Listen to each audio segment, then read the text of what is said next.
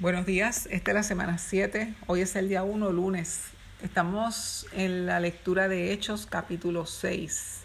Le pedimos al Señor entendimiento, le pedimos al Señor que nos muestre y que nos revele esa palabra a nuestro corazón. Te damos las gracias, Señor, por tu palabra. Lee así Hechos 6. En aquellos días, como creciera el número de los discípulos, hubo murmuración de los griegos contra los hebreos de que las viudas de aquellos eran desatendidas de la distribución diaria. Entonces los doce convocaron a la multitud de los discípulos y dijeron, no es justo que nosotros dejemos la palabra de Dios para servir a las mesas.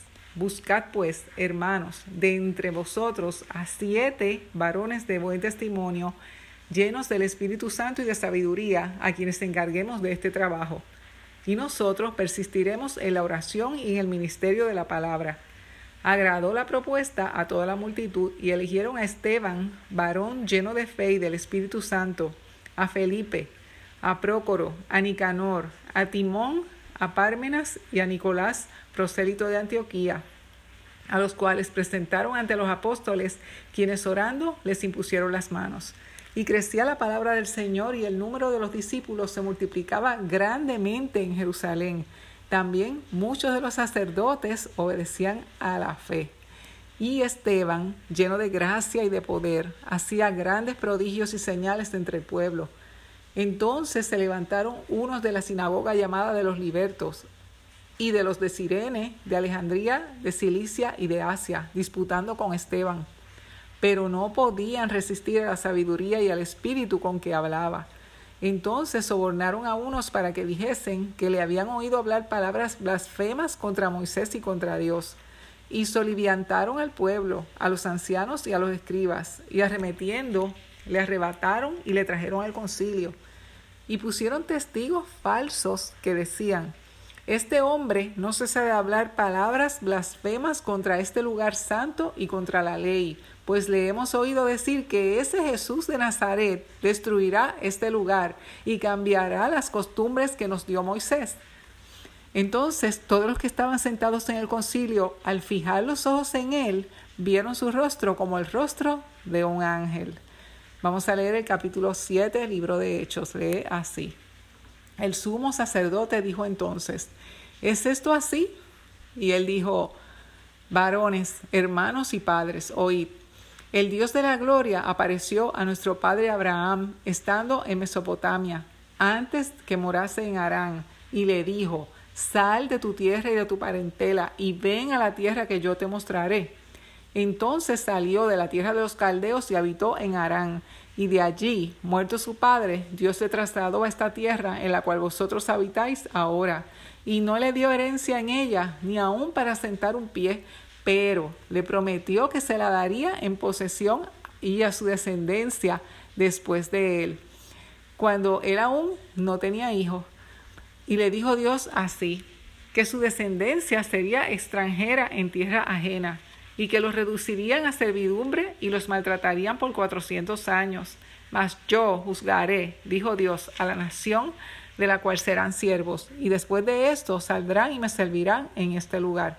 Y le dio el pacto de la circuncisión, y así Abraham engendró a Isaac y le circuncidó al octavo día, e Isaac a Jacob y Jacob a los doce patriarcas.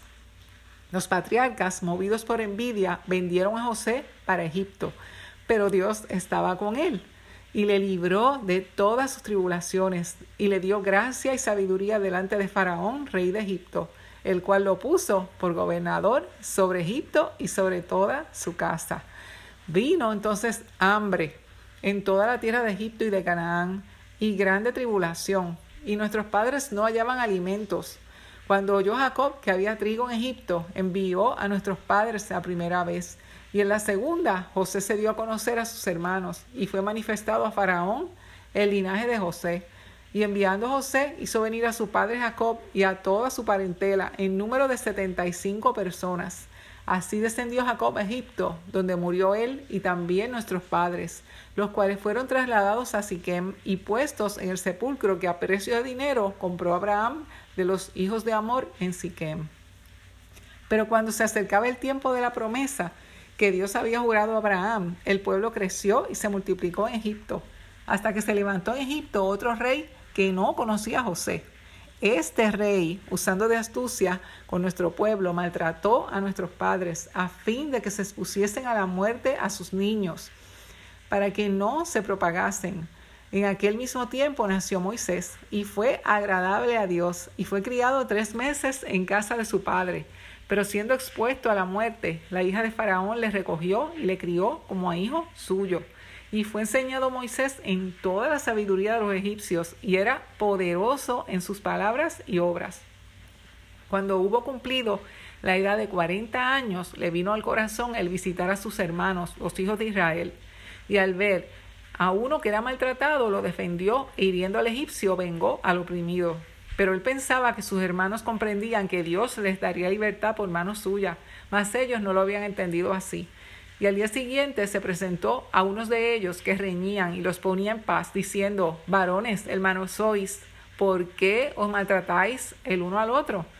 Entonces el que maltrataba a su prójimo les rechazó, diciendo, ¿quién te ha puesto por gobernante y juez sobre nosotros? ¿Quieres tú matarme como mataste ayer al egipcio? Al oír esta palabra, Moisés huyó y vivió como extranjero en tierra de Madián, donde engendró dos hijos. Pasados cuarenta años, un ángel se le apareció en el desierto del monte Sinaí, en la llama de fuego de una zarza. Entonces Moisés, mirando, se maravilló de la visión, y acercándose para observar, vino a él la voz del Señor.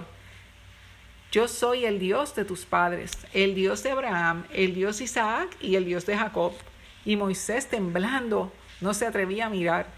Y el Señor le dijo, quita el calzado de tus pies, porque el lugar en que estás es tierra santa. Ciertamente he visto la aflicción de mi pueblo que está en Egipto, y he oído su gemido, y he descendido para librarlos. Ahora, ven, pues te enviaré a Egipto. A este Moisés, a quien había rechazado, diciendo, ¿quién te ha puesto por gobernante y juez? A este lo envió Dios como gobernante y libertador por mano del ángel que se apareció en la zarza. Este lo sacó habiendo hecho prodigios y señales en tierra de Egipto y en el Mar Rojo y en el desierto por cuarenta años. Este Moisés es el que dijo a los hijos de Israel, profeta os levantará el Señor vuestro Dios de entre vuestros hermanos como a mí, a él oiréis. Este es aquel Moisés que estuvo en la congregación en el desierto con el ángel que le hablaba en el monte Sinaí y con nuestros padres, y el que recibió palabras de vida que darnos al cual nuestros padres no quisieron obedecer, sino que le desecharon, y en sus corazones se volvieron a Egipto, cuando dijeron a Aarón, Haznos dioses que vayan delante de nosotros, porque a este Moisés que nos sacó de la tierra de Egipto no sabemos qué le haya acontecido. Entonces hicieron un becerro y ofrecieron sacrificio al ídolo, y en las obras de sus manos se regocijaron.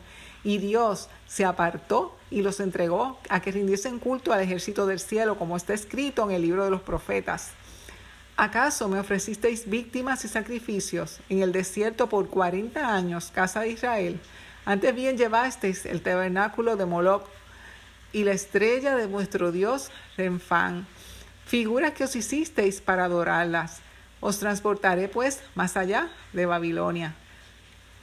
Tuvieron nuestros padres el tabernáculo de testimonio en el desierto, como había ordenado Dios cuando dijo a Moisés que lo hiciese conforme al modelo que había visto el cual, recibido a su vez por nuestros padres, lo introdujeron con Josué al tomar posesión de la tierra de los gentiles, a los cuales Dios arrojó de la presencia de nuestros padres hasta los días de David. Este halló gracia delante de Dios y pidió proveer tabernáculo para el Dios de Jacob. Mas Salomón le edificó casa, si bien el Altísimo no habita en templos hechos de mano, como dice el profeta. El cielo es mi trono y la tierra el estrado de mis pies. ¿Qué casa me edificaréis? dice el Señor, o cuál es el lugar de mi reposo. ¿No hizo mi mano todas estas cosas?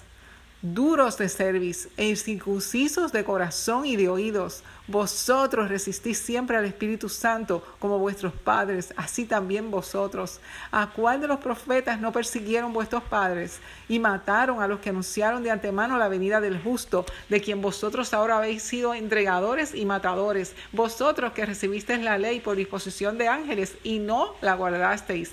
Oyendo estas cosas, se enfurecían en sus corazones y crujían los dientes contra él. Pero Esteban, lleno del Espíritu Santo, puesto los ojos en el cielo, vio la gloria de Dios y a Jesús que estaba a la diestra de Dios y dijo, He aquí, veo los cielos abiertos y al Hijo del Hombre que está a la diestra de Dios. Entonces ellos, dando grandes voces, se taparon los oídos y arremetieron a una contra él. Y echándole fuera de la ciudad, le apedrearon. Y los testigos pusieron sus ropas a los pies de un joven que se llamaba Saulo. Y apedreaban a Esteban, mientras él invocaba y decía, Señor Jesús, recibe mi espíritu. Y puesto de rodillas, clamó a gran voz, Señor, no les tomes en cuenta este pecado. Y habiendo dicho esto, durmió. Vamos a leer Hechos capítulo 8. Lee así. Y Saulo consentía en su muerte.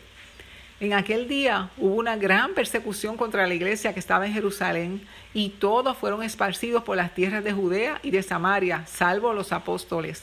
Y hombres piadosos llevaron a enterrar a Esteban e hicieron gran llanto sobre él.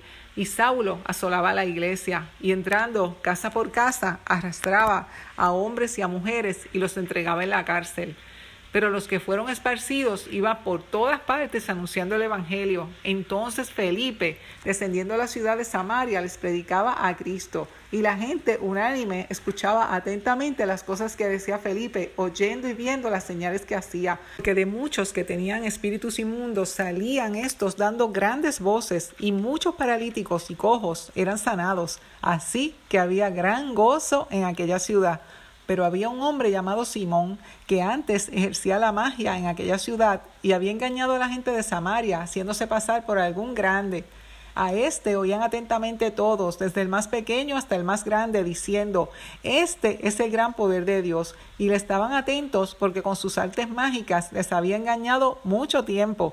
Pero cuando creyeron a Felipe que anunciaba el Evangelio del reino de Dios y el nombre de Jesucristo, se bautizaban hombres y mujeres. También creyó Simón mismo, y habiéndose bautizado estaba siempre con Felipe, y viendo las señales y grandes milagros que se hacían, estaba atónito. Cuando los apóstoles que estaban en Jerusalén oyeron que Samaria había recibido la palabra de Dios, enviaron allá a Pedro y a Juan, los cuales habiendo venido, oraron por ellos para que recibiesen el Espíritu Santo, porque aún no había descendido sobre ninguno de ellos, sino que solamente habían sido bautizados en el nombre de Jesús. Entonces les imponían las manos y recibían el Espíritu Santo. Y cuando vio Simón que por la imposición de las manos de los apóstoles se daba el Espíritu Santo, les ofreció dinero, diciendo, Dadme también a mí este poder para que cualquiera a quien yo impusiere las manos reciba el Espíritu Santo. Entonces Pedro le dijo, tu dinero perezca contigo, porque has pensado que el don de Dios se obtiene con dinero. No tienes tú parte ni suerte en este asunto, porque tu corazón no es recto delante de Dios. Arrepiéntete, pues, de esta tu maldad y ruega a Dios si quizá te sea perdonado el pensamiento de tu corazón, porque en hiel de amargura y en prisión de maldad veo que estás. Respondiendo entonces Simón, dijo, rogad vosotros por mí al Señor, para que nada de esto que habéis dicho venga sobre mí. Y ellos habiendo testificado y hablado la palabra de Dios, se volvieron a Jerusalén y en muchas poblaciones de los samaritanos anunciaron el Evangelio. Un ángel del Señor habló a Felipe, diciendo, levántate y ve hacia el sur por el camino que desciende de Jerusalén a Gaza, el cual es desierto entonces él se levantó y fue, y sucedió que un etíope, eunuco, funcionario de Candace, reina de los etíopes, el cual estaba sobre todos sus tesoros y había venido a Jerusalén para adorar, volvía sentado en su carro y leyendo al profeta Isaías. Y el Espíritu dijo a Felipe, acércate y júntate a ese carro. Acudiendo Felipe, le oyó que leía al profeta Isaías y dijo, pero ¿entiendes lo que lees? Él dijo, ¿y cómo podré si alguno no me enseñare? Y rogó a Felipe que subiese y se sentara con él. El pasaje de la escritura que leía era este. Como oveja a la muerte fue llevado, y como cordero mudo delante del que lo trasquila. Así no abrió su boca. En su humillación no se le hizo justicia, mas su generación, ¿quién la contará? Porque fue quitada de la vida, de la tierra, su vida. Respondiendo el eunuco, dijo a Felipe, te ruego que me digas, ¿de quién dice el profeta esto? ¿De sí mismo o de algún otro? Entonces Felipe, abriendo su boca y comenzando desde esta escritura, le anunció el Evangelio de Jesús. Y yendo por el camino, llegaron a cierta agua y dijo el eunuco, ¿aquí hay agua? ¿Qué impide que yo sea bautizado? Felipe dijo, si crees de todo corazón, bien puedes. Y respondiendo dijo, creo que Jesucristo es el Hijo de Dios. Y mandó parar el carro. Y descendieron ambos al agua, Felipe y el eunuco, y le bautizó. Cuando subieron del agua, el Espíritu del Señor arrebató a Felipe, y el eunuco no le vio más, y siguió gozoso su camino. Pero Felipe se encontró en Azoto, y pasando anunciaba el Evangelio en todas las ciudades hasta que llegó a Cesarea. Ahora vamos a leer el capítulo 9 del libro de Hechos. Lee así. Saulo, respirando aún amenazas y muerte contra los discípulos del Señor, vino al sumo sacerdote y le pidió cartas para las sinagogas de Damasco, a fin de que si hallase algunos hombres o mujeres de este camino, los trajese presos a Jerusalén. Yendo por el camino, aconteció que al llegar cerca de Damasco, repentinamente le rodeó un resplandor de luz del cielo, y cayendo en tierra, oyó una voz que le decía, Saulo, Saulo, ¿por qué me persigues? Él dijo, ¿quién eres, Señor? Y le dijo, yo soy Jesús, a quien tú persigues. Dura cosa te es dar cosas contra el aguijón. Él, temblando y temeroso, dijo, Señor, ¿qué quieres que yo haga? Y el Señor le dijo, levántate y entra a la ciudad y se te dirá lo que debes hacer. Y los hombres que iban con Saulo se pararon atónitos, oyendo la verdad, la voz, mas sin ver a nadie. Entonces Saulo se levantó de tierra y abriendo los ojos no veía a nadie. Así que llevándole por la mano, le metieron en Damasco, donde estuvo tres días sin ver, y no comió ni bebió. Había entonces en Damasco un discípulo llamado Ananías a quien el Señor dijo en visión, Ananías. Y él respondió, heme aquí, Señor. Y el Señor le dijo, levántate y ve a la calle que se llama derecha y busca en casa de Judas a uno llamado Saulo de Tarso, porque aquí él ora. Y ha visto en visión a un varón llamado Ananías que entra y le pone las manos encima para que recobre la vista. Entonces Ananías respondió, Señor, he oído de muchos, he oído de muchos acerca de este hombre cuántos males ha hecho a tus santos en Jerusalén. Y aún aquí tiene autoridad de los principales sacerdotes para prender a todos los que invocan tu nombre. El Señor le dijo, ve, porque instrumento escogido me es este, para llevar mi nombre en presencia de los gentiles y de reyes y de los hijos de Israel, porque yo demostraré cuánto le es necesario padecer por mi nombre. Fue entonces Ananías y entró en la casa y poniendo sobre él las manos dijo, hermano Saulo, el Señor Jesús, que se te apareció en el camino por donde venías, me ha enviado para que recibas la vista y seas lleno del Espíritu Santo. Y al momento le cayeron de los ojos como escamas y recibió al instante la vista y levantándose fue bautizado y habiendo tomado alimento recobró fuerzas. Y estuvo Saulo por algunos días con los discípulos que estaban en Damasco. Enseguida predicaba a Cristo en las sinagogas, diciendo que este era el Hijo de Dios. Y todos los que lo oían estaban atónitos y decían, ¿no es este el que asolaba en Jerusalén a los que invocaban este nombre? Y a eso vino acá, para llevarlos presos ante los principales sacerdotes. Pero Saulo mucho más se esforzaba y confundía a los judíos que moraban en Damasco, demostrando que Jesús era el Cristo. Pasando muchos días, los judíos resolvieron en consejo matarle, pero sus acechanzas llegaron a conocimiento de Saulo y ellos guardaban las puertas de día y de noche para matarle. Entonces los discípulos, tomándole de noche, le bajaron por el muro, descolgándole en una canasta. Cuando llegó a Jerusalén, trataba de juntarse con los discípulos, pero todos le tenían miedo, no creyendo que fuese discípulo. Entonces Bernabé, Tomándole, lo trajo a los apóstoles y les contó cómo Saulo había visto en el camino al Señor, el cual le había hablado, y cómo en Damasco había hablado valerosamente en el nombre de Jesús. Y estaba con ellos en Jerusalén, y entraba y salía, y hablaba denodadamente en el nombre del Señor, y disputaba con los griegos, pero estos procuraban matarle. Cuando supieron esto los hermanos, le llevaron hasta Cesarea y le enviaron a Tarso.